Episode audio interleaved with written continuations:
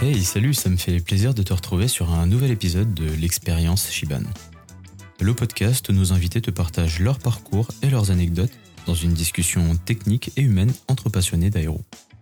Je m'appelle Sébastien et avec mon équipe, on espère que tu vas passer un moment instructif, divertissant et inspirant.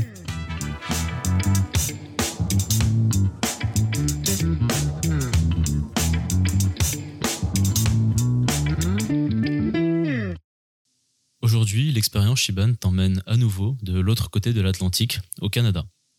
On remet le cap à l'ouest et on traverse l'Atlantique pour retrouver l'aviation au Canada et plus particulièrement au Québec. Notre invité du jour, Erwan, a commencé sa vie professionnelle dans un métier qui n'avait rien à voir avec l'aviation. D'abord marin-pompier de Marseille, Erwan a ensuite bifurqué vers l'aviation après des rencontres inspirantes. Ses débuts dans l'aéro n'ont pas été directement dans un cockpit, mais notre invité du jour s'est très rapidement trouvé aux commandes d'un Cessna Caravan dans le sud de la France. Après quelques années de mission, d'observation en Europe et en Afrique, c'est de l'autre côté de l'océan qu'Erwan exerce aujourd'hui en tant que pilote de Dash 8 au service aérien gouvernemental, ou le SAG pour les intimes. Alors bonjour Erwan, merci beaucoup euh, d'être euh, avec moi aujourd'hui. Bonjour à toi Seb, puis euh, je salue l'ensemble des, des auditeurs du, du podcast. Alors tes deux passions maintenant réunies, le secourisme et l'aviation, euh, tu es aujourd'hui pilote d'un véritable hôpital volant, je pense que l'expression va revenir euh, plusieurs fois dans l'épisode, et les missions que tu réalises sont bien plus que de l'évacuation sanitaire. Alors je vais pas spoiler plus euh, la suite, c'est parti pour cet épisode 27 de l'expérience Shiban. Avant de revenir chronologiquement sur ton parcours, est-ce que tu pourrais nous expliquer de façon assez succincte, on reviendra plus en détail dessus un petit peu plus tard, est-ce que tu peux nous expliquer ton rôle actuel au SAG? Alors, euh, au service aérien gouvernemental, j'ai deux casquettes. La première, c'est copilote sur le Dash 8 euh, 300 au sein du service aérien, euh, sur, comme on disait, la- l'avion hôpital euh, du gouvernement. On en reparlera un peu plus tard. Et mon, ma deuxième casquette, ça va être euh, investigateur sur le système SGS de la compagnie. Donc un deuxième volet plus euh, théorique, un travail un petit peu plus administratif qui permet de euh, réaliser des enquêtes en interne pour euh, améliorer la sécurité de nos opérations. D'accord. Alors on s'en doute bien, enfin on se doute bien que tu n'as pas commencé par ça. hein. Euh, ton aventure aéronautique a débuté il y a une quinzaine d'années environ maintenant.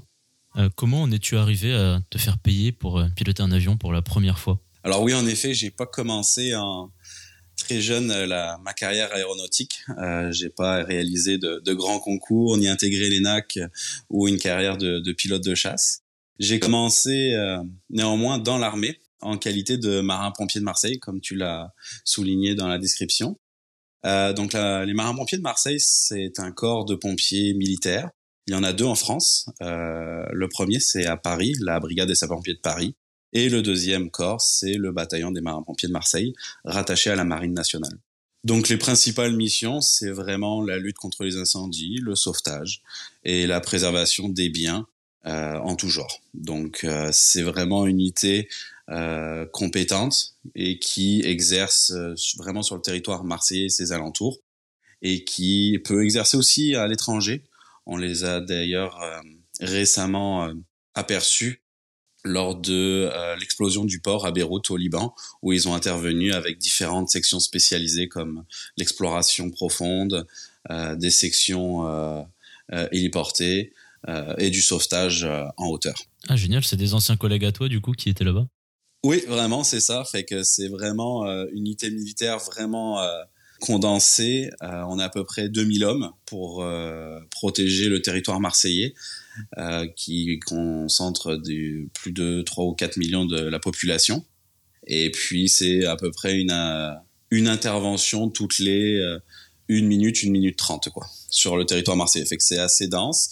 Et puis, on vit donc dans un système de casernes. Il y, a, il y en a une, une dizaine sur le territoire. Et puis, on vit au rythme des, des sonneries, des interventions, et on réalise nos missions sur des gardes de 24 heures sur la semaine, quoi. Génial. Donc c'est ça, fait que j'ai eu l'opportunité vraiment de de démarrer cette carrière dans l'armée, ça m'a permis vraiment humainement de d'apprendre le travail en équipe, euh, apprendre certaines valeurs qu'on retrouve déjà de base dans, dans un corps militaire, euh, comme la camaraderie, la solidarité, vraiment reprendre des, des bases euh, du savoir-être et du savoir-vivre. Et je pense qu'il y a, on en parlera un peu plus tard, il y a énormément de similitudes euh, sur le travail en équipage, puis le travail que j'ai euh, initialement euh, commencé au sein du bataillon. Quoi. On retrouve des similitudes. Intéressant. Et du coup, euh, comment tu en es arrivé à l'aviation à proprement parler? Alors tout a commencé donc au bataillon comme je l'ai dit, puis parallèlement à ça, donc j'ai commencé ma licence de pilote privé sur l'aéroport de Marseille-Provence. Euh, donc euh, c'est un aéroport international, un petit aéroclub basé directement sur l'aéroport.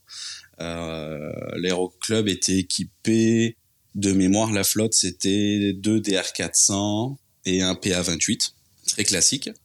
Et puis c'était un petit aéroclub basé sur l'aéroport, fait que c'était un peu intimidant au départ les premiers vols, car à gauche de nous on était, on avait le parking euh, un peu cargo, donc on avait des géants euh, comme des Boeing 757 de DHL, des 737 de l'Europe Post.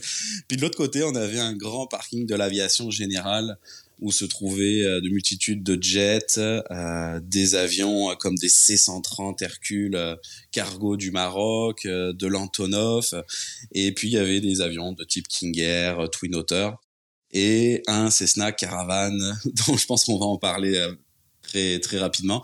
Un Cessna Caravan tout gris, peinture militaire avec plein d'antennes, une grosse caméra qui qui plantait sur le parking et qui, qui attendait juste ma venue, je pense. donc, euh, donc j'ai commencé ça avec euh, le PPL sur l'Aéroclub. C'est vraiment, j'en garde un super souvenir parce que c'est, j'ai trouvé la formation euh, très intéressante. La, mes instructeurs étaient généralement des pilotes de Canadair de la base avion de la sécurité civile. Donc j'ai eu la chance de réaliser mon PPL avec des, des instructeurs vraiment de qualité. Euh, et l'ensemble du vol était passionnant. Dès le taxi, euh, je trouvais que j'en avais plein les yeux. Quoi. On taxiait sur le taxiway Charlie à l'aéroport de Marseille-Provence. Ben, c'est vraiment euh, intéressant parce que pendant tout le taxi, on est euh, émerveillé. Quand on passe devant la sécurité civile, on voit les Canadair, les Dash 8 bombardiers d'eau. On continue un petit peu plus loin, on a la, on a l'usine de production d'Eurocopter. Euh, fait qu'on a vraiment, on en a plein mmh. les yeux, même pendant le taxi. Et puis après, pendant le vol, bah, à moins de 10 minutes de vol en DR400, on se retrouve de suite dans les calanques de Marseille, euh, l'île du Frioul. Euh, puis c'est vraiment euh, sympathique comme région pour survoler, quoi. Mmh. Donc ça a commencé comme ça. Puis j'ai comment j'ai fini mon PPL sur cet aéroclub vraiment en formation condensée puis j'ai entamé ensuite par la suite ma ma qualification vol de nuit euh, parce que de suite j'ai voulu découvrir les paysages marseillais de nuit puis c'est ça qui m'a qui m'a attiré beaucoup dans cette qualification et puis euh, c'était vraiment intéressant de voir que même un petit DR400, il pouvait s'aligner à côté d'un gros 320 d'Air France de nuit avec des pistes bien éclairées. C'était c'est des images qu'on garde toute sa vie, je pense, quand on débute. Sacré cadre pour passer son PPL. oui, vraiment, vraiment. Il y a, je pense qu'en France, on a vraiment la chance en France d'avoir des aéroclubs qui sont de qualité. Euh, je pense que ça, ça a été dit et redit. On a vraiment un quadrillage d'aéroclubs euh, en milieu associatif qui est vraiment très intéressant. Puis chaque aéroclub, je pense, a son petit plus fait qu'il est vraiment particulier. Et euh, j'ai connu des aéroclubs sur le bassin d'Arcachon, comme Andernos-les-Bains. Euh, vous décollez, puis euh, deux minutes après, vous êtes sur euh, sur le bassin d'Arcachon avec euh, les plages. C'est vraiment intéressant. Fait qu'en France je trouve qu'on a une diversité qui est vraiment intéressante. Puis pour apprendre le vol à vue le le, le vol VFR c'est mmh. vraiment vraiment intéressant. Vraiment. Ah, bah, c'est le pays de l'aviation légère euh, avec après les États-Unis effectivement mais bon. Vraiment oui. pas, pas, très loin derrière. Vraiment oui. Ouais, c'est top. Et alors ce beau caravane du coup? Ben, ce beau caravane, donc, qui était basé sur la, sur le parking de l'aviation générale, à quoi, à moins de 20 mètres de l'aéroclub, puis, euh, Euh, je le regardais de jour en jour. Euh, il partait de vol des fois le matin très tôt, des, il revenait le soir, des fois il partait la nuit. Et je me posais beaucoup de questions en tant que militaire. Ben, je me disais, est-ce que déjà c'était un avion qui appartenait à l'armée de l'air ou à un autre service? Et puis un jour, à la fin d'un vol, ben, je me suis lancé. Euh, j'ai été voir euh, l'équipage. Euh, puis je suis tombé directement sur le, le directeur général des opérations et qui est aussi le, le propriétaire de la compagnie que je salue d'ailleurs. Et, euh, et je lui ai demandé tout simplement, tout bêtement, est-ce que je pouvais visiter le, ce magnifique Cessna Caravan? Ça lui a pris quelques secondes et il m'a dit euh, en bon français, vas-y monte gamin. et puis j'ai eu la chance de, de, le visiter et puis en fait euh, voilà, il se préparait pour une mission donc ils m'ont proposé, ils m'ont dit écoute si t'as si toi 3 4 heures devant toi, bah écoute tu pars avec nous en mission, on va faire une surveillance maritime entre Marseille et Montpellier. Euh, fait que si tu veux venir embarquer avec nous, euh, c'est avec grand plaisir j'ai dit bah dans ma tête c'est pas pensable de refuser quelque chose comme ça. C'est pas tous les mm. jours que ça se présente. Donc j'ai dit go on y va. Non désolé j'ai un foot avec les copains là je peux pas. Non ouais, c'est des genres d'excuses ça marche pas. Donc euh, j'ai laissé mon instructeur finir les papiers ranger l'avion le DR400 je me rappelle je l'avais laissé un peu tout seul planté sur le parking. Je m'en excuse mais je pense que ça serait à faire je referai la même chose. Et je suis et je suis parti en vol donc en caravane. Donc euh, j'ai suivi la mission en qualité d'observateur. Donc j'étais en place arrière. Et donc le caravane équipé donc euh, euh de multi antennes, beaucoup d'antennes, plein de systèmes euh, et une caméra euh, vraiment HD. Pour vous donner un peu l'information, les caméras, vous les avez tous déjà vues, c'est notamment les, à peu près les mêmes caméras que vous retrouvez par exemple pour le Paris-Dakar ou pour le Tour de France. Euh, la seule différence, c'est qu'elles sont vraiment euh, designées et elles sont modifiées plus dans un but militaire de reconnaissance euh, avec plein d'outils euh, qui qui a autour comme des filtres infrarouges euh, ou des désignes des pointeurs désignation ou plein d'autres outils qui peuvent être performants pour des missions bien spécifiques. Donc ce caravane donc on peut le classer comme ISR comme avion ISR donc Intelligent Survey and Reconnaissance. C'est vraiment un type de mission à la base militaire mais beaucoup de compagnies privées euh, ont commencé à, à se perfectionner là-dedans. Euh, en France, on, il commence à y avoir quelques compagnies qui, qui se lancent là-dedans. Il y en a aussi au Luxembourg, il y en a un petit peu partout, beaucoup aux États-Unis. Et donc, euh, ces missions-là commencent à être privatisées, comme on peut dire. Et puis, des compagnies privées font très, très, très bien la job pour, pour moindre coût. Quoi. Ça peut être très intéressant. Donc, j'ai réalisé ce vol. Et puis, c'était vraiment intéressant. J'avais les yeux émerveillé. Genre, je revenais pas euh, voler dans un caravane, même en tant que passager derrière. Je, je comprenais pas tout ce qui se passait. Puis sur le vol retour, une fois la mission terminée, l'opératrice euh, de bord qui était à l'arrière, qui était un peu la responsable du système vraiment des systèmes embarqués à l'arrière, m'a proposé de euh, de prendre en main le hand controller, dans le fond un peu le joystick de la caméra, donc au départ, j'ai dit ouais, t'es sûr? Est-ce que est-ce que c'est simple? Est-ce que je qu'est-ce que je risque de casser? On a l'habitude de dire en aéronautique, si tu sais pas faire, touche pas à ça, ça va coûter des millions. On a l'habitude de dire. Mmh. fait que, euh, encore une fois, j'hésite un petit peu, puis je me dis allez vas-y, laisse-toi laisse-toi aller Erwan, ça va bien se passer. Fait que mm. euh, j'essaye le hand controller, puis elle me montre comment fonctionne la caméra, les euh, les targets. On peut vraiment suivre euh, avec de l'infrarouge, un scooter, une voiture, tout en étant à, à plus de 10 000 pieds d'altitude. C'est vraiment incroyable. Euh, ah oui. Et puis j'ai pu vraiment manipuler cette caméra sur tout le vol retour, le ferry flight. Puis arrivé à Marseille, la compagnie a vraiment l'habitude de réaliser donc un débriefing de chaque vol avec le client, les pilotes et les opérateurs de bord à l'arrière. Donc le briefing a été euh, vraiment euh, c'était incroyable de voir des personnes qui avaient des métiers différents mais qui réalisaient une mission en commun puis chaque activité, chaque emploi avait son mot à dire, son importance. Euh, on en reparlera plus tard dans, dans le système SGS. Puis dès là, j'ai trouvé que c'était vraiment intéressant le milieu aéronautique. J'ai trouvé des similitudes déjà avec le système militaire où on questionne, on arrive à travailler en équipage. C'est pas parce que quelqu'un a plus d'expérience ou un grade plus élevé que forcément il a raison et c'est lui qui a le dernier mot. Dès ma, dès cette entreprise-là, j'ai compris que déjà le travail en équipage c'était vraiment important dans, dans le domaine de l'aéronautique. Puis je l'ai trouvé de suite dès ce premier débriefing-là. Mm-hmm. Et j'ai trouvé ça super intéressant. Et à la fin de ce débriefing, bah, ils m'ont gentiment euh, proposé un job. J'ai dit, dit qu'est-ce que tu veux faire? Ça t'intéresse? Mais on cherche un opérateur. Si tu veux, tu as l'offre d'emploi, tu signes, tu commences demain. Ok. je m'attendais pas à ça du tout. Journée chargée. Exactement. C'est que dans, dans un premier temps, j'ai expliqué un peu ma situation avec l'armée. C'était très important pour moi de, de quitter l'armée proprement, tout simplement pour des raisons euh, déjà financières.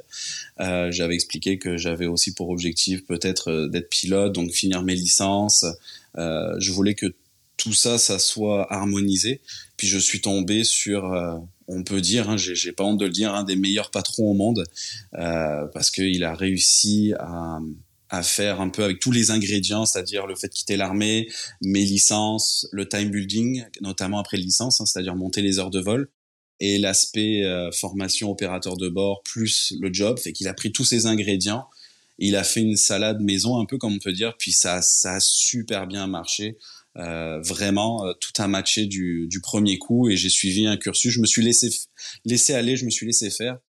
Et puis euh, ça a vraiment été très pragmatique, très simple et tout s'est bien goupillé. Euh, de l'armée, j'ai quitté, j'ai basculé dans cette compagnie aérienne privée. Et puis à l'intérieur, je jonglais entre des journées de, de formation pour les systèmes euh, de la caméra. Un autre journée, je faisais mes cours euh, commerciaux pour, pour la pour l'aviation. Une autre journée, je réalisais des missions. Fait que toutes les journées étaient rythmées autour de l'aviation. Puis j'avais vraiment mon pied dedans. Et c'est vraiment grâce à cette compagnie-là. Puis euh, je regrette pas. Fait que c'était vraiment euh, une, un beau, des beaux souvenirs. Puis c'est comme ça que j'ai passé euh, d'un aspect militaire à une carrière purement euh, militaire pompier sur sur Marseille à l'aviation. comme ça que ça s'est Mhm. fait. Ok. Et donc, tu as commencé en tant qu'opérateur et t'ont proposé ensuite euh, un job de pilote? Exactement. Donc j'ai commencé comme opérateur de bord. Donc j'ai suivi la formation euh, euh, qui est qualifiée par un certificat. La formation dure à peu près deux semaines. Il y a de la théorie, de la pratique, et avec un examen. Et après, au bout de ces deux semaines, donc j'étais euh, dans le fond comme lâché solo avec la caméra. J'ai réalisé énormément de missions donc sur le trait de côte méditerranéen. Euh, L'objectif donc c'était de réaliser des missions euh, pour la lutte des pollutions, la lutte contre la surpêche et l'impact de l'homme sur le trait de côte méditerranéen. Donc nos contrats étaient exclusivement étatiques pour le gouvernement français. Donc dans un premier temps, on travaillait pour l'IFREMER, l'Institut de la mer, et la gendarmerie maritime. Donc c'était vraiment nos, deux clients euh, principaux sur, euh, sur ces contrats-là. Donc j'ai réalisé à peu près euh, un 1000 heures en qualité d'opérateur de, bord. Donc c'est vraiment des vols qui partaient de Marseille. On allait en ferry flight directement à, à Perpignan. On fuelait à Perpignan. Et puis de Perpignan, on passait un peu en mode économie d'énergie au maximum, donc en long range cruise profile, donc c'est-à-dire une vitesse un petit peu réduite euh, pour économiser du carburant. Puis là, on longeait tout le trait de côte jusqu'à Menton, donc à la frontière italienne. Euh, C'était des grosses journées de, de vol entre 6h30 et 7h. Pourquoi on faisait toujours cette, euh, ce trajet de ce sens-là? Plusieurs personnes me l'ont demandé, c'est qu'en fait, le caravane, quand on le regarde, ça, son exo, sa tueur d'échappement, est sur le côté droit de l'avion. Et il est incapable, on est incapable de filmer sur le côté droit de l'avion, tout simplement à cause du flux de l'exhaust de la turbine.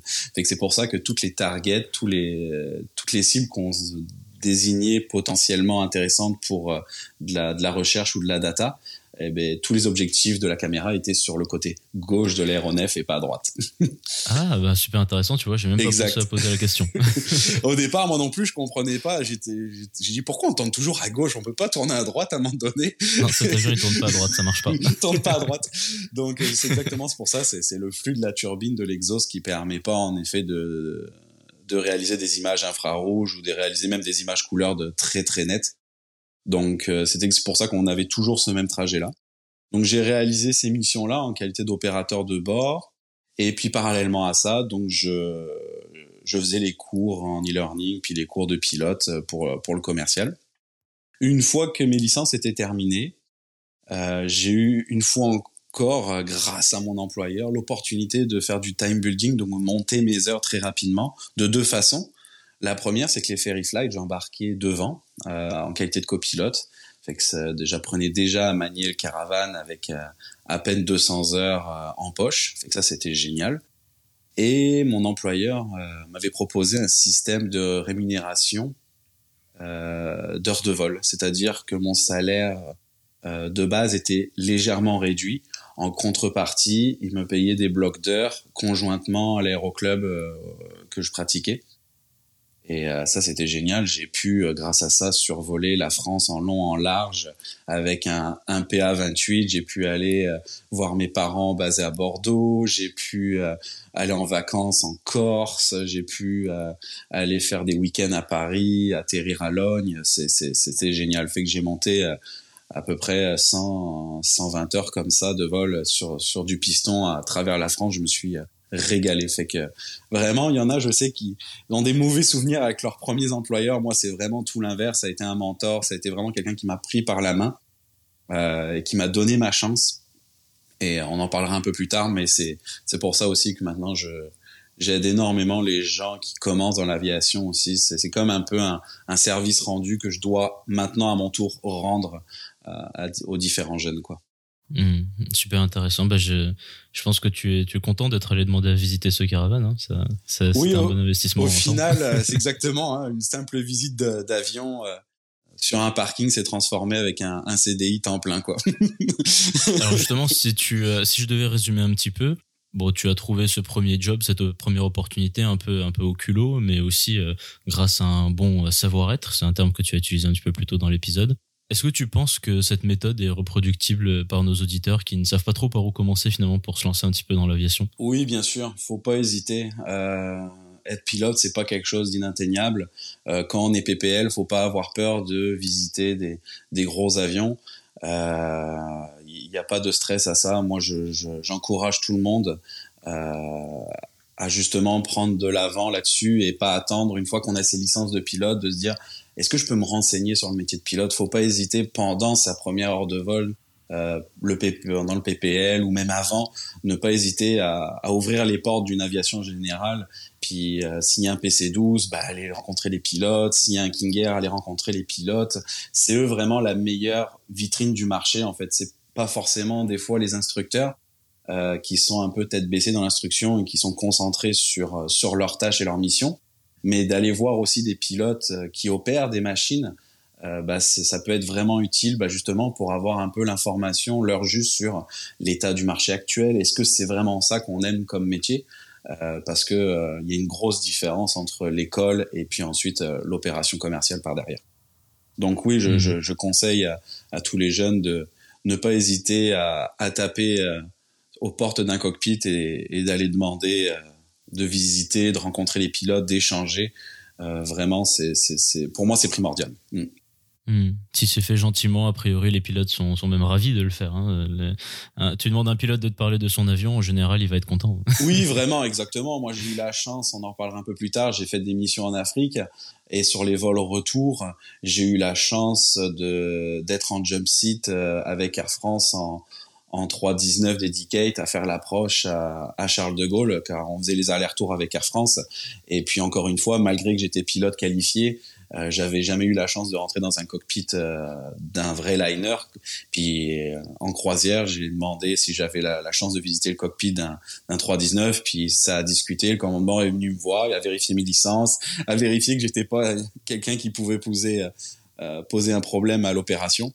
Et puis mhm. d'une discussion, ça s'est transformé en jump seat avec euh, l'approche et l'atterrissage au complet à Charles de Gaulle. Fait que faut pas hésiter.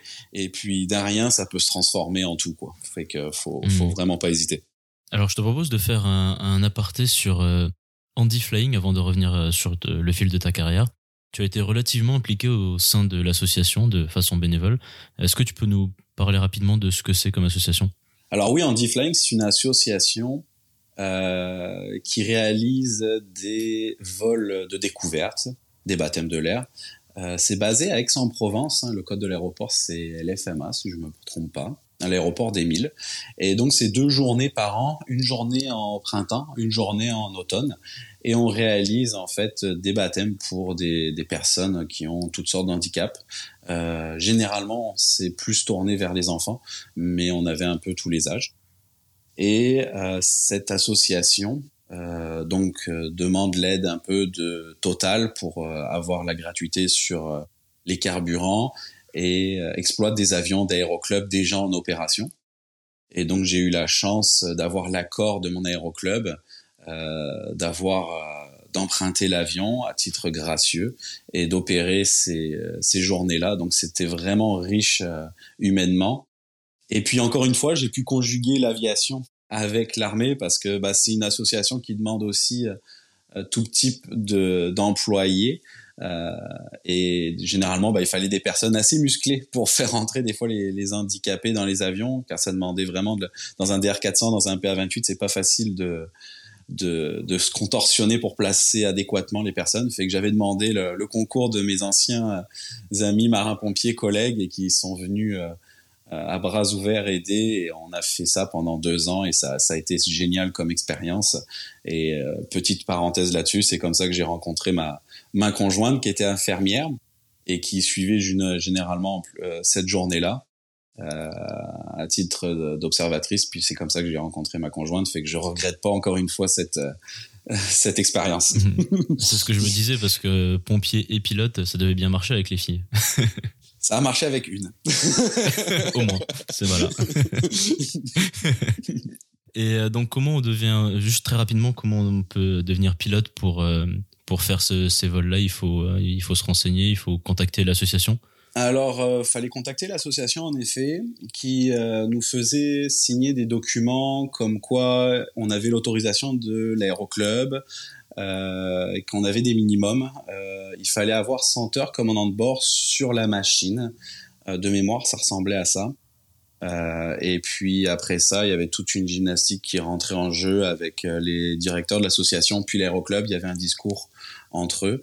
Et puis après ça, il y avait une convocation et puis on venait un ferry flight avec l'avion et on se rassemblait à Aix-en-Provence. Donc il y avait des aéroclubs, il y avait 4-5 aéroclubs qui participaient à cet événement.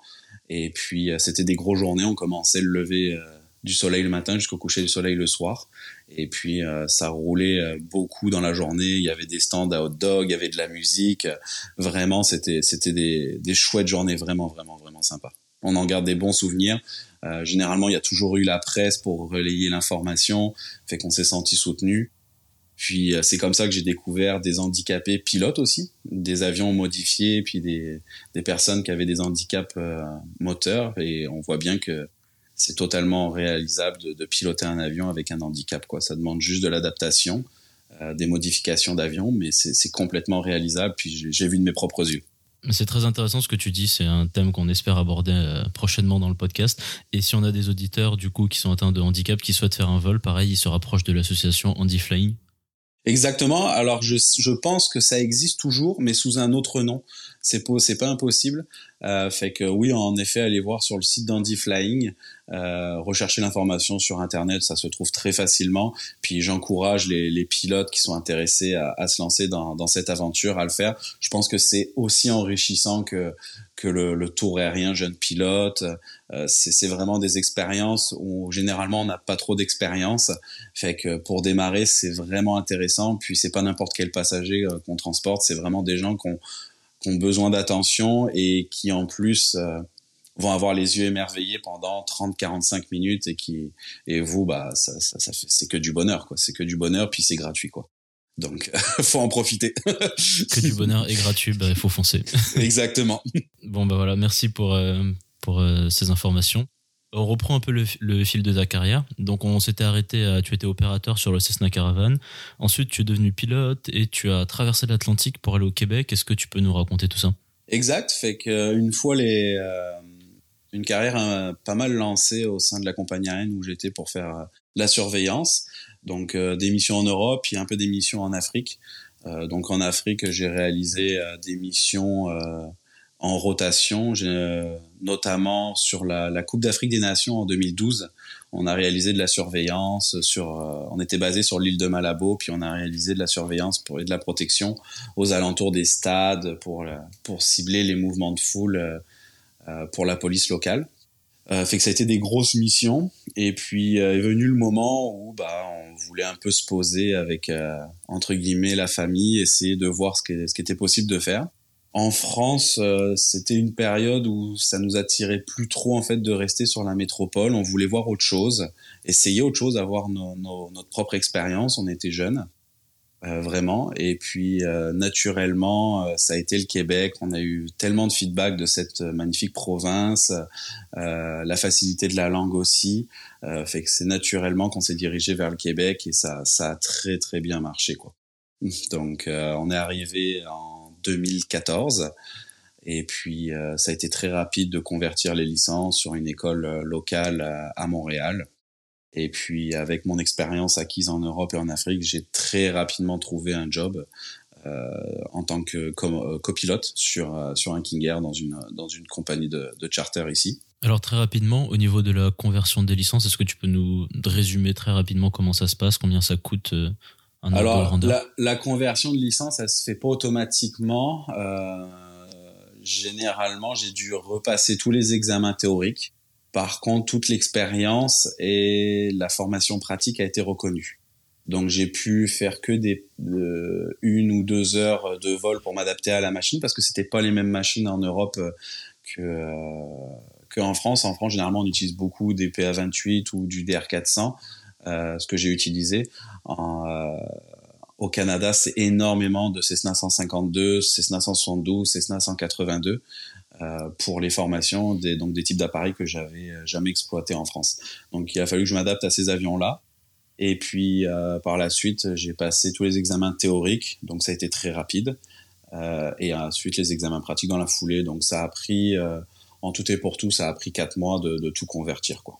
Euh, avec des délais administratifs bien sûr inclus là-dedans. D'accord. Et un ordre de grandeur du prix euh... euh Très approximativement. Oui, si je veux pas dire de bêtises, aux alentours de 17 000 dollars canadiens. Ok. pour le package complet, ouais. Donc ça, ça inclut vraiment les euh, les frais administratifs avec Transport Canada. Ça, c'est quand même assez raisonnable. Puis euh, je pense que ça, ça, ça paye, ça paye vraiment le, le, projet vraiment intéressant, ça en vaut le coup. Quoi. Encore un bon investissement. Oui, oui, oui, vraiment. un plus. Et donc, du coup, tu as commencé sur euh, King Air. Euh, quelles étaient tes missions? Donc j'ai commencé en effet sur une première compagnie qui faisait uniquement des vols charter et des vols de chasse et du cargo. Donc j'étais basé sur une, euh, une petite ville qui s'appelle Sept-Îles sur la côte nord. Donc c'est sur dans l'est québécois sur le fleuve Saint-Laurent. Donc j'ai réalisé énormément des vols charter à la demande. Et euh, septembre jusqu'à novembre est une grosse saison euh, pour la chasse euh, ici au Québec. Donc on réalise énormément de vols entre les grandes villes, un peu Montréal, Québec, et on amène toutes ces personnes qui vont chasser dans des zones un peu éloignées pour réaliser leur semaine, leurs deux semaines de vacances et profiter de leur chasse. Puis ensuite on, les ramène dans les grandes villes. Fait que ça, ça a été, euh, j'ai fait ça pendant un an. Et par la suite, j'ai intégré une autre compagnie qui s'appelait Skyjet. C'est une compagnie qui fait vraiment de la liaison aérienne régionale. Donc là, c'était vraiment un peu le métier de, pilote de ligne euh, sur du King Air 100 et 200. J'étais basé sur la ville de Québec. Et là, on réalisait vraiment des, des lignes régionales euh, avec du gros volume. On faisait des fois des dessertes quatre fois par jour. Donc ça montait très rapidement les heures pour le logbook, c'était très intéressant. Je suis rapidement passé commandant de bord, donc ma première expérience commandant de bord.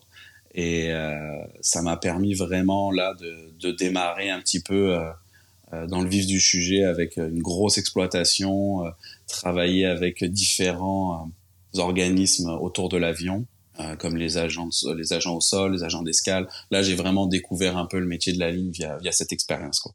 Et par la suite, donc j'ai pu intégrer euh, une compagnie qui était euh, basée un peu dans le nord du Québec, euh, qui exploitait uniquement des King Air pour l'opération Medevac, donc du, de l'évacuation médicale.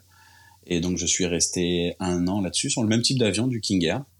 Et c'est là qu'après, par la suite, j'ai intégré le, le, service aérien gouvernemental dont je fais partie depuis deux ans.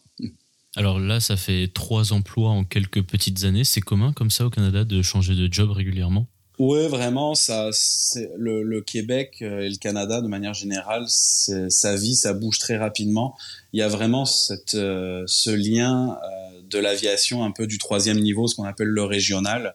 et quasi le local, ça existe depuis des années, c'est c'est gravé dans la roche, ça marche comme ça, ça fonctionne très bien.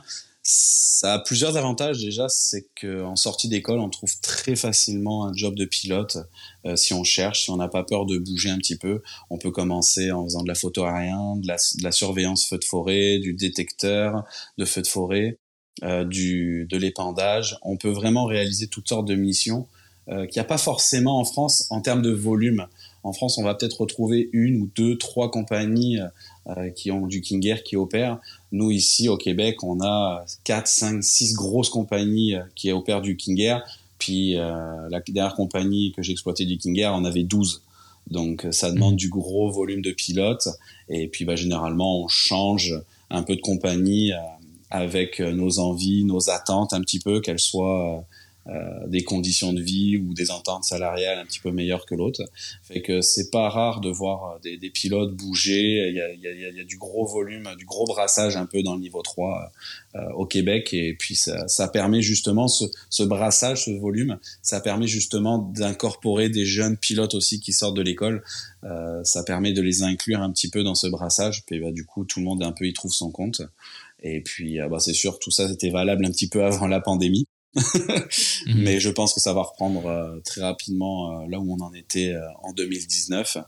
Puis c'est vraiment intéressant parce que ça permet de vivre de sa passion de suite après l'école très rapidement et puis de, de, toucher un avion et d'être payé pour voler de suite dès la sortie de l'école. Donc c'est vraiment un atout le Québec pour ça et ça, ça vaut vraiment ça vaut vraiment la peine, oui.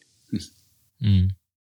Alors, je, je, te propose maintenant de parler en, plus en détail de ton job actuel euh, au SAG. Euh, alors, j'utilise l'acronyme comme si, euh, comme si j'étais familier, hein, mais j'ai découvert il y a quelques jours.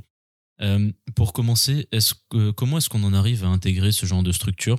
Comment se passe le recrutement, les sélections? Quel type de profils sont recherchés pour, pour y travailler? Alors le service aérien gouvernemental, comme tu l'as dit pour les intimes, le SAG, c'est un organisme euh, gouvernemental relié au ministère des Transports du Québec. Donc c'est vraiment, on peut comparer ça à la sécurité civile en France.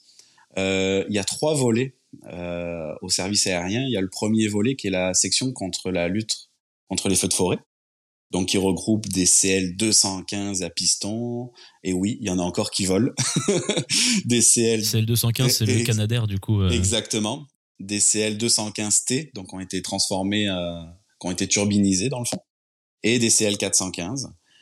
Euh, ensuite, on retrouve la section hélicoptère du gouvernement. Donc, il y a des appareils de type Bell 206, Bell 412. Donc, eux font vraiment de la surveillance euh, pour le compte de la, de la police du Québec.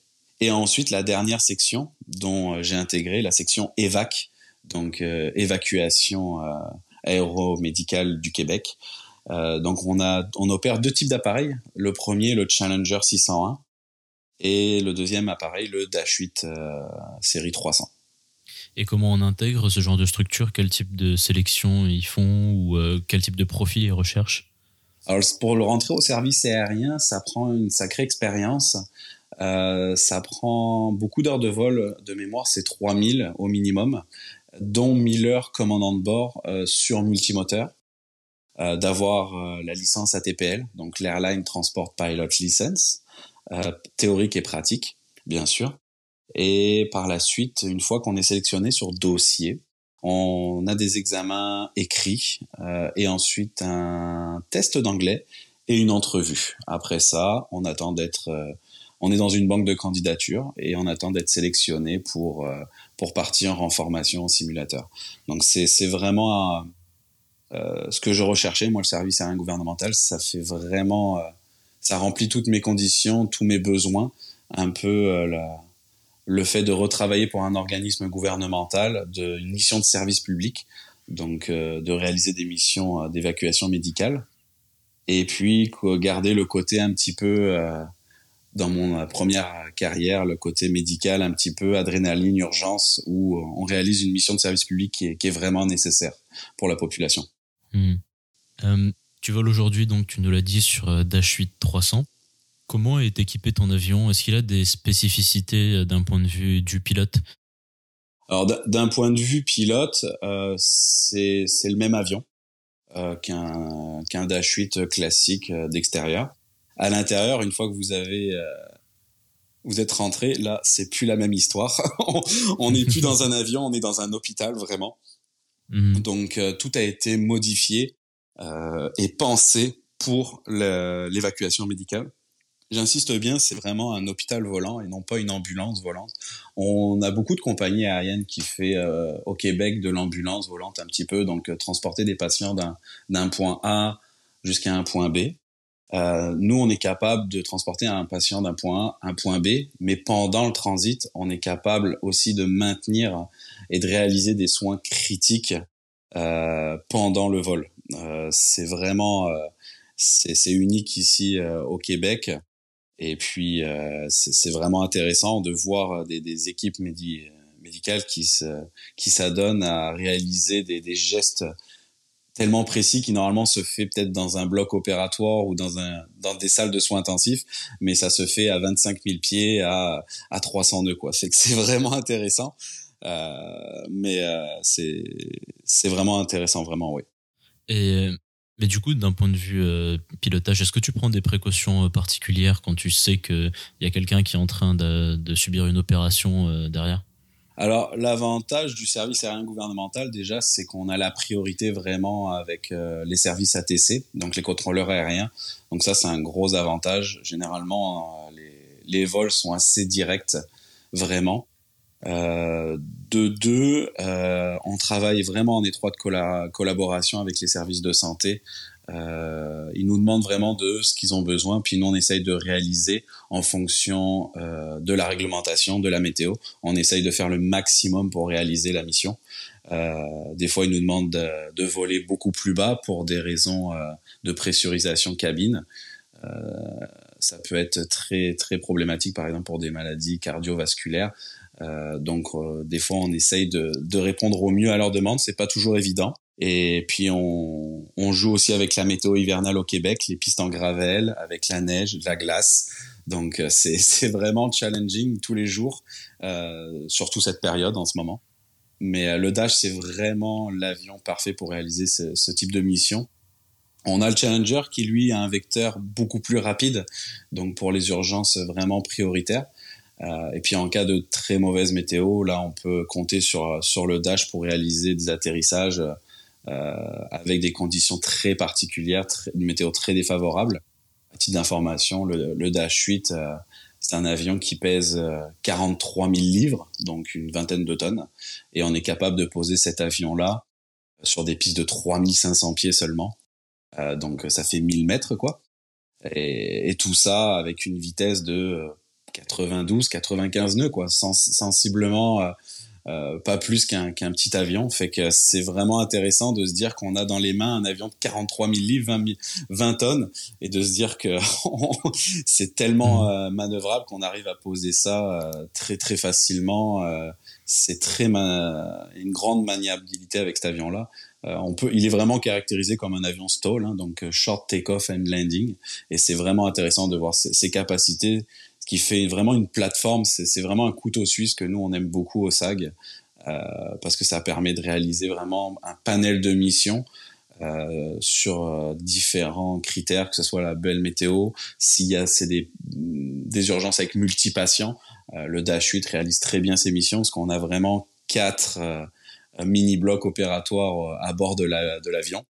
et donc les médecins et les infirmiers, les inhalothérapeutes ont vraiment beaucoup de place pour travailler euh, aisément dans l'avion et c'est génial quoi. Il y a une question qui me vient comme ça.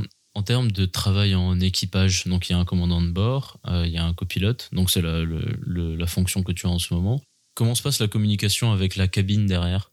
Euh, qui, qu'est-ce qu'il y a, qui y a justement dans la cabine? Donc dans la cabine, euh, il y a vraiment, comme tu l'as dit, en avant il y a les, les, deux pilotes, en arrière il y a le staff médical. Donc ça peut varier suivant la, la, la, pathologie du patient, ça peut aller de un médecin, un infirmier à plusieurs médecins, plusieurs infirmiers euh, et plusieurs autres spécialistes euh, du corps médical. Et ce qui va faire la liaison entre les deux, ça va être un agent de bord euh, qui lui va être responsable de la sécurité cabine et qui va faire la liaison entre le cockpit et l'équipe médicale derrière. Donc nous on peut pas, on décolle pas, on n'atterrit pas tant qu'on n'a pas le go par exemple de, de l'équipe médicale derrière. Ça nous arrive des fois sur des sur des situations très urgente. Ça nous est déjà arrivé d'atterrir euh, l'avion avec du personnel médical debout. Euh, c'est vraiment euh, la première fois. Ça fait bizarre de se dire qu'on atterrit un avion. On a l'habitude de se dire attachez vos ceintures, restez assis, rangez vos tablettes. non, nous derrière, on a du monde, du staff qui travaille debout, qui essaye de, de sauver une vie. Et donc, faut essayer de de faire les atterrissages les plus doux possibles mmh. pour. Euh... c'est pas le moment d'apponter. c'est pas le moment d'apponter. Il y a des, il y a des particularités qui sont vraiment challenging. Puis c'est ça qui est intéressant, c'est que chaque jour n'est pas la, la même journée, ça change, les destinations changent, la météo change, les aéroports changent, fait que euh, les patients, les pathologies sont pas les mêmes. Donc c'est vraiment très très intéressant comme euh, comme travail. Puis on a vraiment le sentiment de de réaliser une mission de service public et on a vraiment le, sentiment d'appartenir à une entité qui existe depuis les années 60, le SAG, puis on est fier vraiment de, de voler pour, pour ces couleurs-là. Et mais tu me disais en préparation de, de, cet épisode que mais en fait tout le monde se met un petit peu en quatre pour vous. Euh, à chaque fois que vous êtes euh, en escale entre guillemets, euh, il y a un peu comme une équipe euh, de, autour d'une Formule 1 au pit stop pour pour faire le, le plein de l'avion ou pour la maintenance ou des choses comme ça.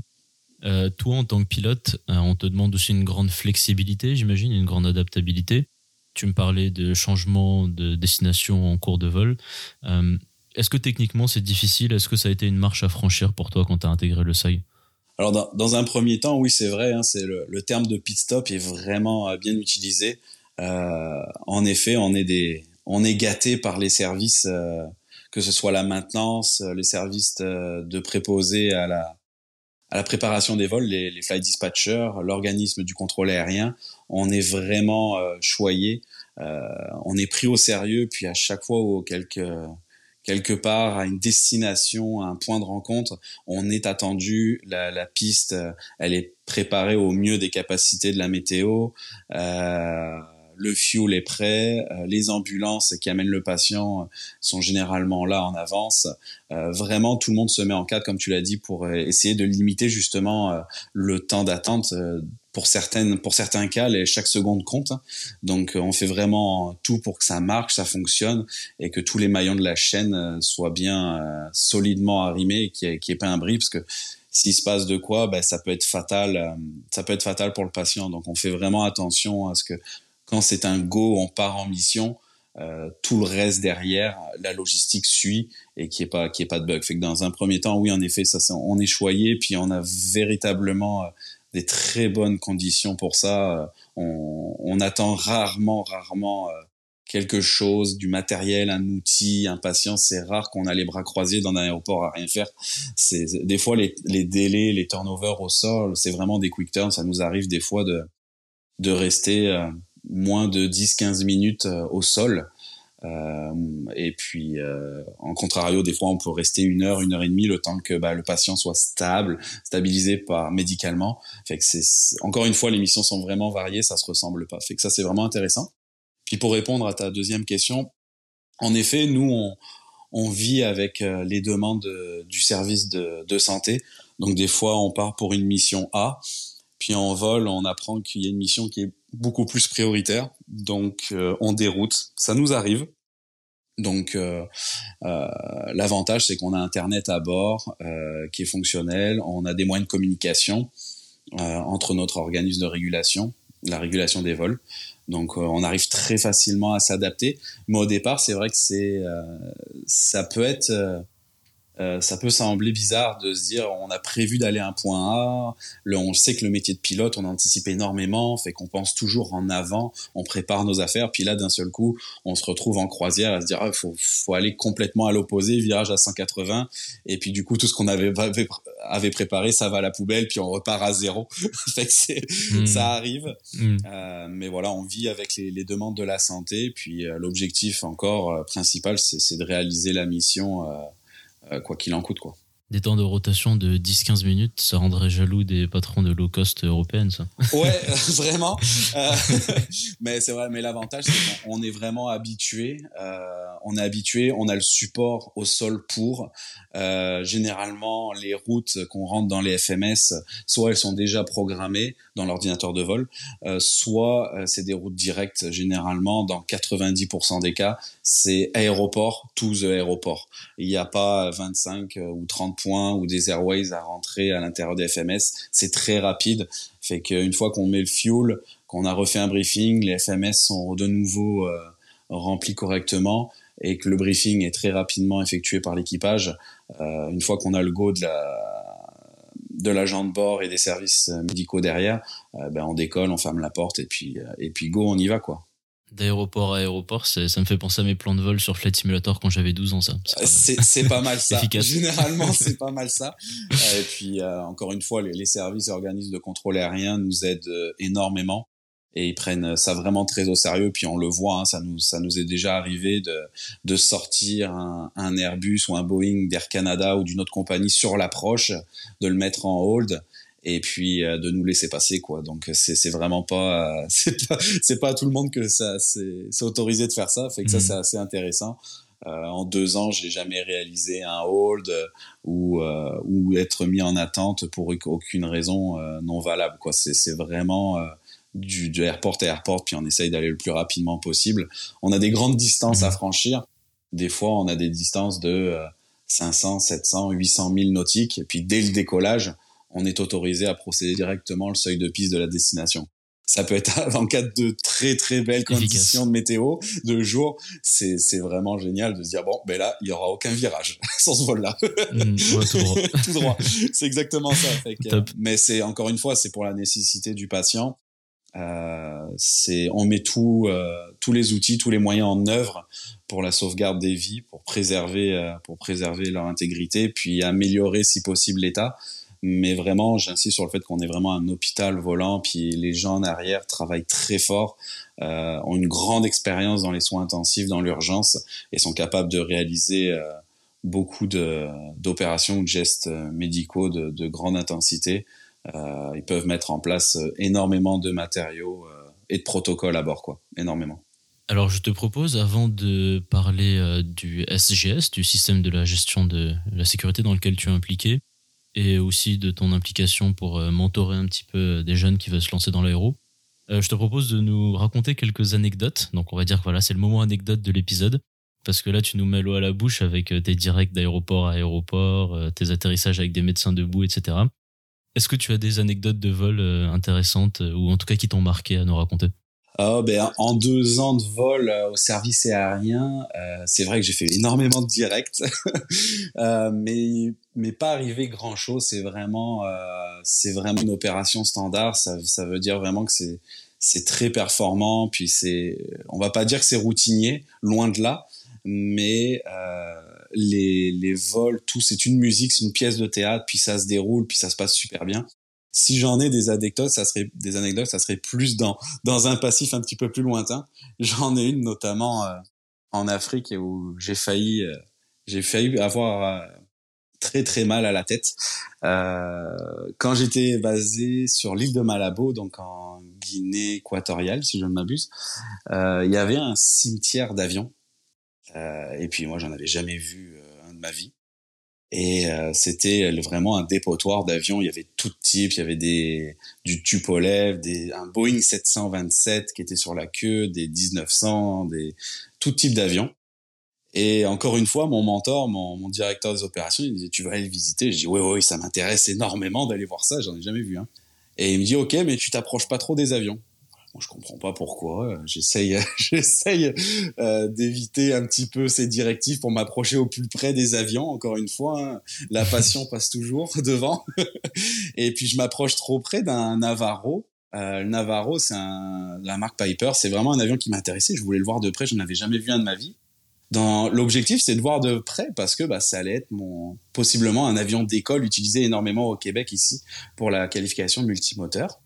Donc je voulais m'en approcher, prendre des photos, voir un petit peu à quoi ça ressemblait à l'intérieur. Et puis au moment où je me suis approché, à quoi un mètre en, s'approchant du moteur, j'ai vu la tête d'un serpent cobra qui est sorti du cylindre. Et, et là, j'ai compris de suite que, ok, là, la passion va, va, va respirer un petit peu, on va reculer, et puis on va arrêter de faire n'importe quoi. fait que ça, c'est une belle anecdote qui m'est arrivée. Puis depuis, euh, j'ai un peu une phobie des cimetières d'avions. Effectivement, t'as failli avoir très mal à la tête. Oui, oui, il est passé vraiment pas loin. Et en fait, je me suis approché un petit peu du, du capot moteur et je voulais voir euh, vraiment, moi, euh, j'y allais en toute innocence. J'allais ouvrir le capot moteur pour voir la marque du moteur. C'est un Continental, un Lycoming. Je voulais vraiment voir un peu euh, l'avion dans en 360 puis on m'a puis c'est ça alors j'ai eu de la chance on va dire ce jour-là hmm. vraiment alors après euh, tes euh, aventures avec euh, la, la faune des cimetières d'avions en Afrique, je te propose qu'on parle maintenant du SGS ou SMS en anglais. c'est un terme que beaucoup d'entre nous connaissent mais qui reste quand même assez énigmatique. tout d'abord, est-ce que tu peux nous expliquer ce qu'est un SGS Donc le GS, c'est un système de gestion de la sécurité c'est comme on l'a expliqué au tout début du, podcast. Donc, bah, c'est ma deuxième casquette au sein du service aérien gouvernemental. Donc, j'ai intégré depuis bientôt un an. Donc, c'est un groupe composé de différents euh, employés de la compagnie qui travaillent dans le but de réaliser des enquêtes en interne euh, afin d'émettre euh, des recommandations, des propositions pour améliorer la sécurité des opérations.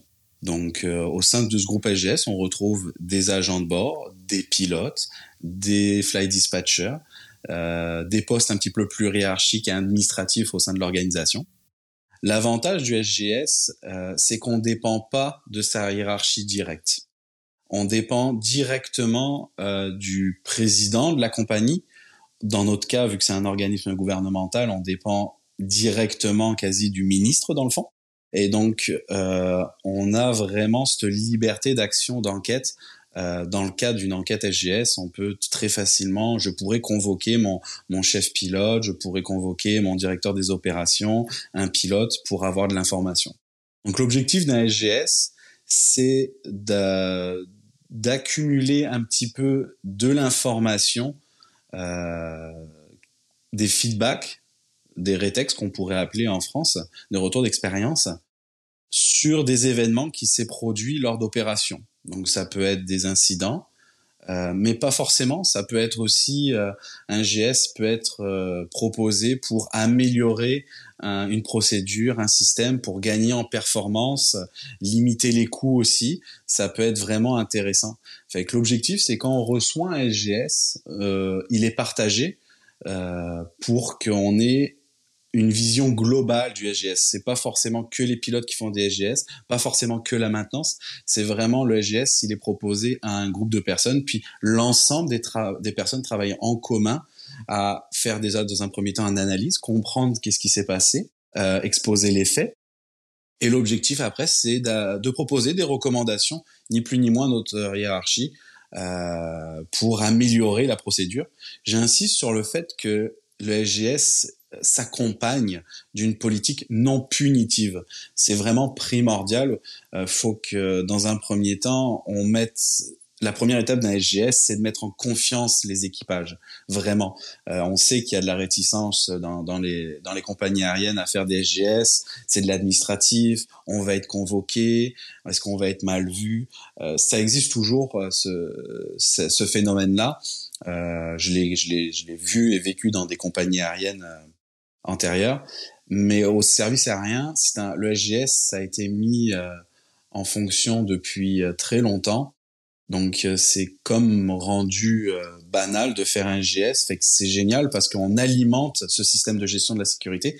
Puis plus on a de SGS, plus des fois on a de la récurrence sur une problématique. Et puis justement la récurrence nous donne un bagage supplémentaire, un levier pour proposer des recommandations euh, c'est ça. Fait que l'objectif, si je dois résumer en deux mots le système NGS, c'est dynamique et proactif. Le GGS, il faut le faire vivre vraiment.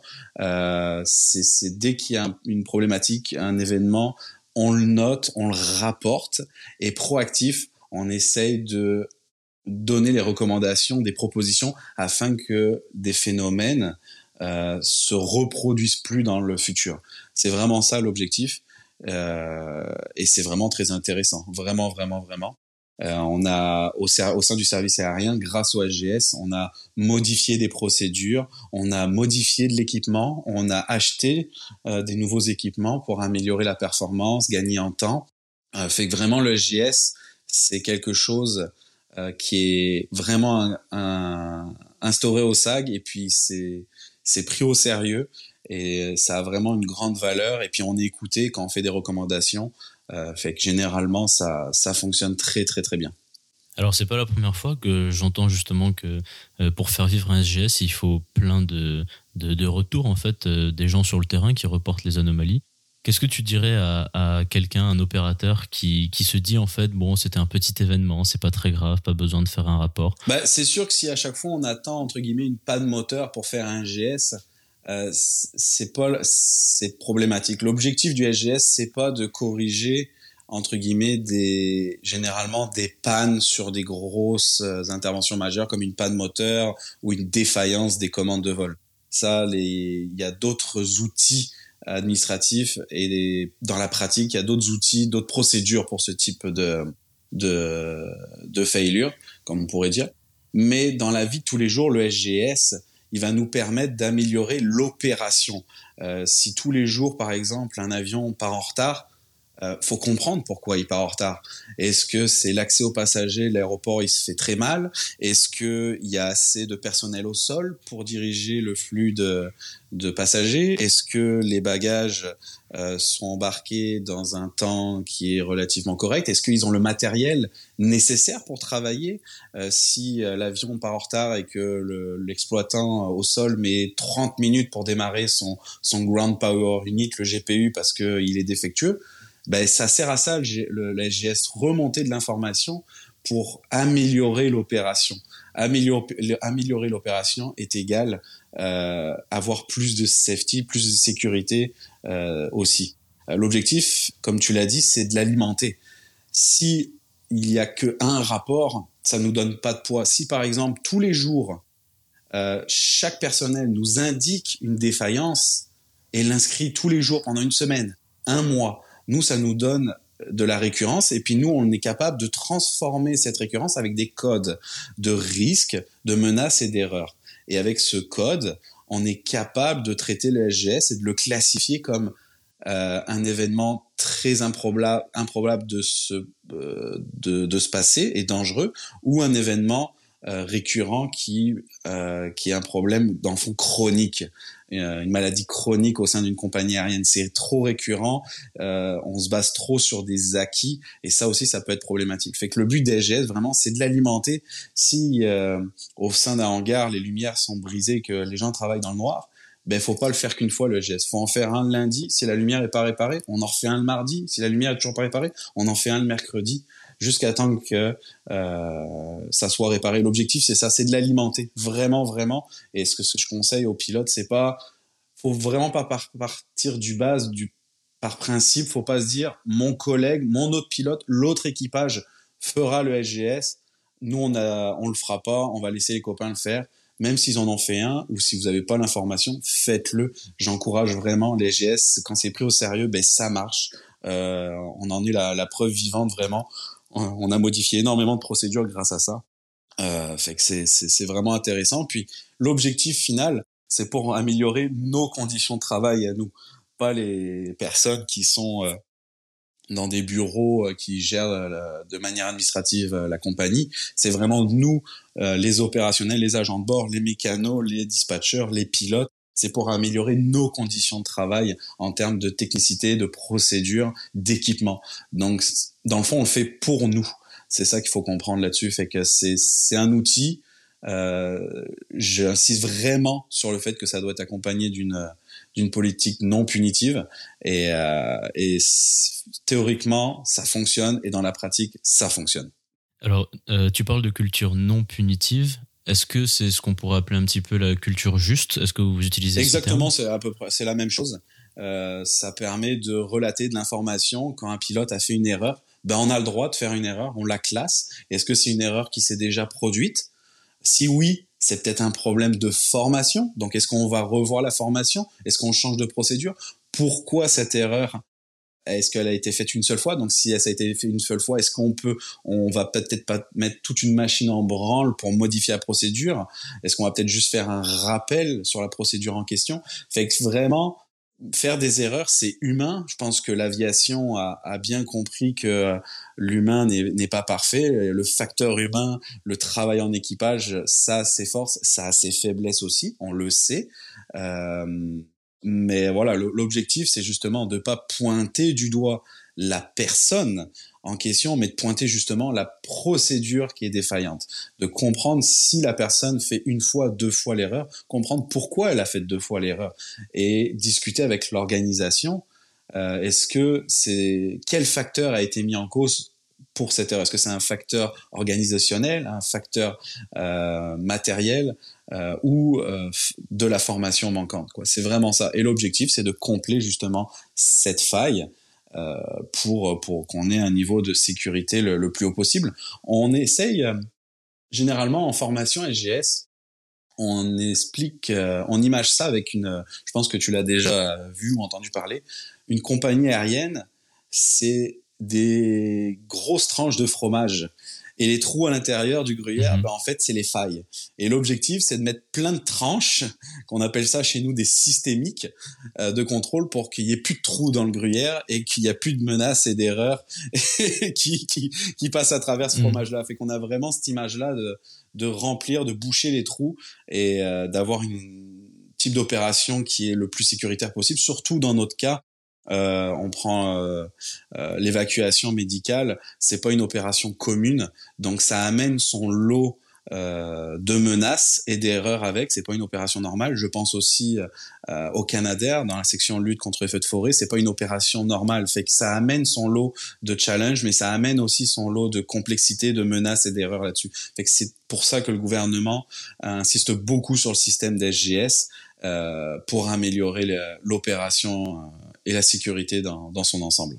Eh bien, merci beaucoup d'avoir euh, parlé de, bah, de ce SGS ou SMS en anglais. C'est la sécurité, c'est un des mots qu'on entend le plus souvent en aviation. Donc euh, voilà, voir les gens qui contribuent à y travailler, c'est intéressant. On se rapproche tout doucement de la fin de cet épisode. On n'y est pas encore, hein, qu'on se, qu'on se rassure. En parallèle de ton activité professionnelle, tu es très impliqué dans l'aide aux jeunes qui veulent se lancer dans l'aéro. Comme tu disais, euh, tu as été toi-même bien aidé, bien mentoré. Euh, maintenant, c'est un peu à ton, à ton tour, entre guillemets. Euh, qu'est-ce qui te motive à y donner autant de ton temps et de ton énergie? Est-ce que c'est quelque chose de satisfaisant pour toi? Alors oui, vraiment, comme tu as dit, c'est un peu euh, la roue qui tourne, puis c'est rendu que bah, c'est à moi de... Je me sens un peu obligé de, d'aider un petit peu les jeunes. j'ai eu énormément d'aide au début de ma carrière. Euh, vraiment, et, euh, et je me dois un petit peu de faire la même chose. Euh, donc c'est c'est pour ça que j'aide généralement donc des jeunes qui ont des questions sur sur le métier de pilote, qui veulent en savoir un petit peu plus. Moi, j'essaye d'un peu ce que j'ai l'habitude de dire avec un langage familier. Je, je, suis là pour pas te mettre des étoiles dans les yeux. Je suis là pour t'expliquer c'est quoi la réalité des choses. Euh, savoir qu'est-ce qui, qui, ce qui est bon à savoir déjà en termes d'immigration, si c'est des Français, ou si c'est des gens qui sont déjà sur place, à quoi tu vas t'attendre dans ta première carrière de pilote? Euh, c'est très intéressant, c'est enrichissant, on apprend à découvrir plein de plein de personnes et de cultures différentes justement, des personnes qui ne voient pas les mêmes points bénéfices d'une compagnie que d'autres. Euh, chez certains, ça, ça peut être un atout, d'autres personnes, ça peut être un désavantage. Donc c'est intéressant. Et euh, donc parallèlement à, au service gouvernemental, justement, je suis chef pilote dans une compagnie euh, de skydive, Atmosphère Parachutiste, que je salue d'ailleurs. Et donc, euh, en qualité de chef pilote, ben, je me permets de recruter généralement chaque année trois ou quatre nouvelles recrues pour euh, un job de rampe, donc l'exploitation au sol du caravane.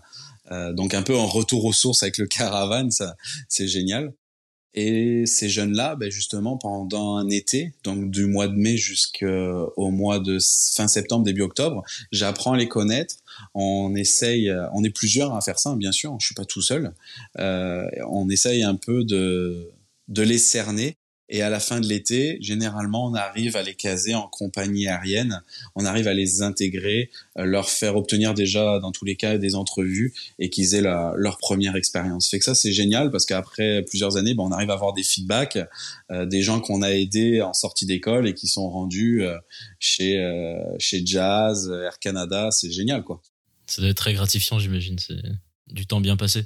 Vraiment, c'est puis les gens savent savent nous, nous dire merci. Euh, c'est donnant donnant. Nous on, on aime ça donner de notre temps parce que les personnes qui travaillent au sein de, de cette communauté là chez Atmosphère Parachutisme, c'est que des pilotes de grande expérience. C'est euh, c'est tous un second métier pour nous, dans le fond une seconde activité.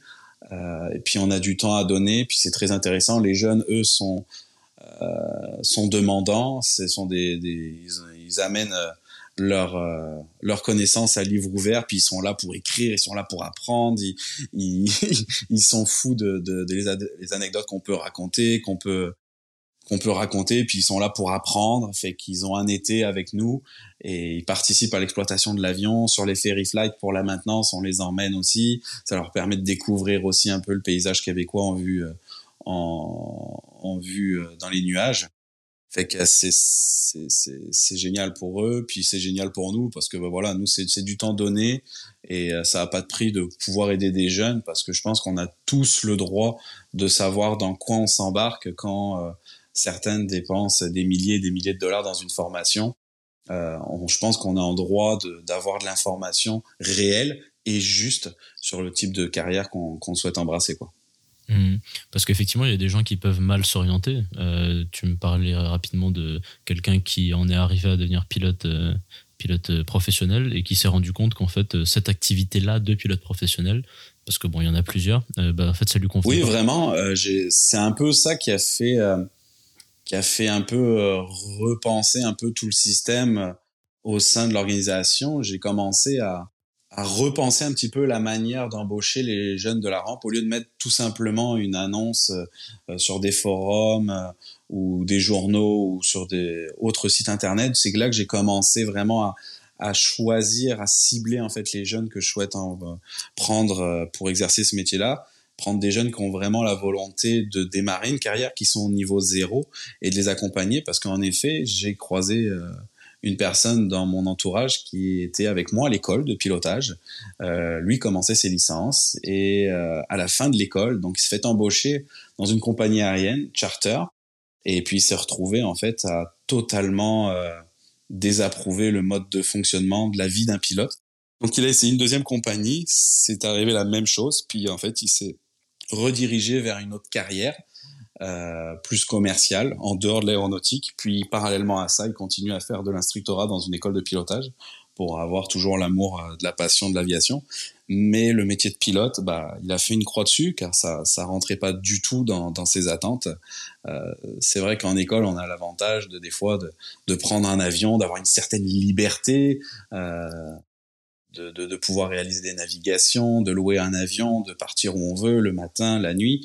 Euh, le métier de pilote, dans un premier temps, euh, en compagnie aérienne, c'est vrai que ça peut être un petit peu frustrant de, de beaucoup voler, de se lever très très tôt le matin et euh, plusieurs de minutes, demi-heures ou heures avant le vol, bah, il y a du travail à fournir sur des fois le déneigement de l'avion, euh, beaucoup de, de, de dossiers administratifs à réaliser, fait que il y a un peu ce côté aviation euh, qui, dans un premier temps, ils ont beaucoup à l'école, puis quand ils sortent de l'école, ils se sentent un petit peu délaissés en disant hey, j'ai pas de grand frère, j'ai personne pour m'aider, où c'est que je vais, ou qu'est-ce que je fais? Fait que c'est pour ça qu'on arrive à travailler, notamment, moi je travaille en étroite collaboration avec une école qui arrive à me fournir généralement, donc je ça, chaque année trois ou quatre jeunes, euh, et puis on essaye de les encadrer, de les amener euh, à la fin de l'été sur un cursus qui les amène à, à devenir pilote commercial, quoi c'est un super métier, mais il faut savoir à quoi s'attendre. Et c'est pour ça que je trouve que c'est un, un, très bon taf que tu fais euh, d'orienter. Ben merci. euh, tu, me, tu me disais depuis, euh, tu me disais que depuis ta première heure de vol en, en, 2006, si je dis pas de bêtises, tu avais toujours autant la patate pour aller voler. quel est le secret pour garder cette énergie et cette passion aussi longtemps? Vraiment, depuis la première heure de vol, j'ai toujours la, la, même pêche. Ça me plaît toujours autant que ça soit voler le Dash 8 pour partir en, en, mission médicale ou voler le caravane pour euh, larguer 17 sauteurs à 14 000 pieds. Euh, j'ai toujours autant de plaisir. Euh, L'aviation, euh, c'est une passion, ça a toujours été. comme le secours à personne et le, ma première carrière du métier de pompier, ce sont deux passions, c'est deux passions que je continue à nourrir. Et vraiment, pour l'instant, la flamme est pas prête de s'arrêter. J'aime ça vraiment. Euh, je passe énormément de temps à, à réaliser ces deux passions et ça me plaît et je vois pas la, je vois pas la fin arriver, euh, c'est sûr et certain. J'espère encore continuer pendant de longues années. Et puis l'aviation change, l'aviation des années 80 n'est pas la même que dans les années 90, n'est pas la même qu'aujourd'hui. Euh, fait que c'est intéressant de voir les changements qui, qui s'opèrent autour de l'aviation. Euh, c'est vraiment intéressant. Puis euh, on va voir ce que le futur nous réserve. Ça me fait penser à la phrase d'un pilote de ligne que j'avais entendu il y a quelques années. Il disait que le pire jour de sa carrière, c'était le dernier parce que ça ouais, c'est vrai. j'espère que ça soit, j'espère que ça sera comme ça ah pour non, toi aussi. Sûr. Que, euh, non, non, euh, moi je, j'ai une personne euh, au sein de, de, mon équipe de pilotes euh, qui a 73 ans et qui a la même passion que son jour 1. Et, et euh, mm. c'est vraiment impressionnant. C'est beau. Et je me dis, ben, je veux c'est très la même chose, quoi. Donc, mm. euh, on espère, on espère, et on le souhaite à tous nos auditeurs exact, qui veulent faire exact. ça. Mais pour ça, ben, il faut, faut continuer à travailler fort. C'est tous les jours un travail où on en apprend tous les jours. Faut savoir rester humble, savoir réouvrir euh, les livres de temps en temps pour euh, travailler, garder nos performances à jour. Puis euh, j'ai l'habitude de dire à, aux jeunes, puis j'en profite pour pour laisser un message. Euh, toujours dans un premier temps, aviate, navigate, communicate. Pour moi, c'est les trois mots les plus importants euh, dans, dans une formation de pilote. Une fois qu'on maîtrise ça, je pense qu'on peut voler sécuritairement. Bon bah voilà, le fameux triptyque euh, que vous entendrez sûrement euh, beaucoup oui, de fois dans la formation de pilote pour ceux qui qui sont plein dedans. Euh, Bon, ça y est, on est arrivé à la fin de cette discussion. Merci beaucoup, Erwan, d'avoir euh, d'être venu sur le podcast. Et euh, puis je te souhaite une très longue carrière et de continuer à inspirer plein de jeunes euh, futurs pilotes. Ben, merci à toi, Seb. Puis comme on en avait parlé lors de la préparation, on est une communauté grandissante au Québec qui, qui écoute le podcast.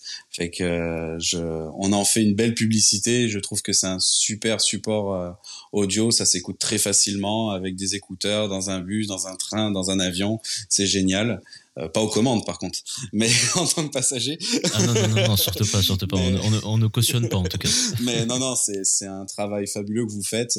C'est génial. Puis je- j'ai hâte de découvrir les autres podcasts qui vont sortir dans le futur. Euh, je vais rester à l'affût, c'est sûr. Super, bah merci beaucoup. euh, Merci, Erwan.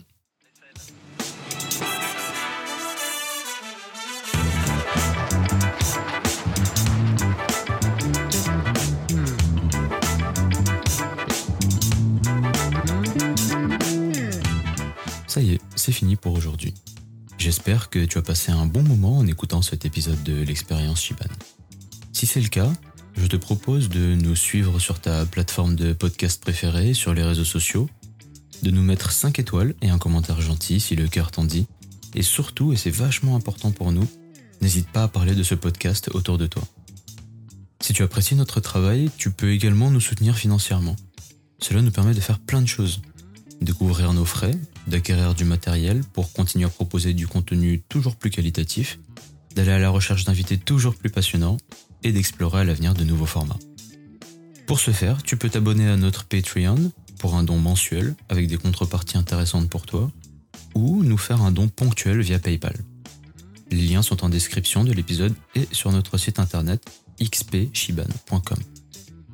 Allez, prends soin de toi et on se retrouve dans 15 jours pour une nouvelle discussion pleine de passion.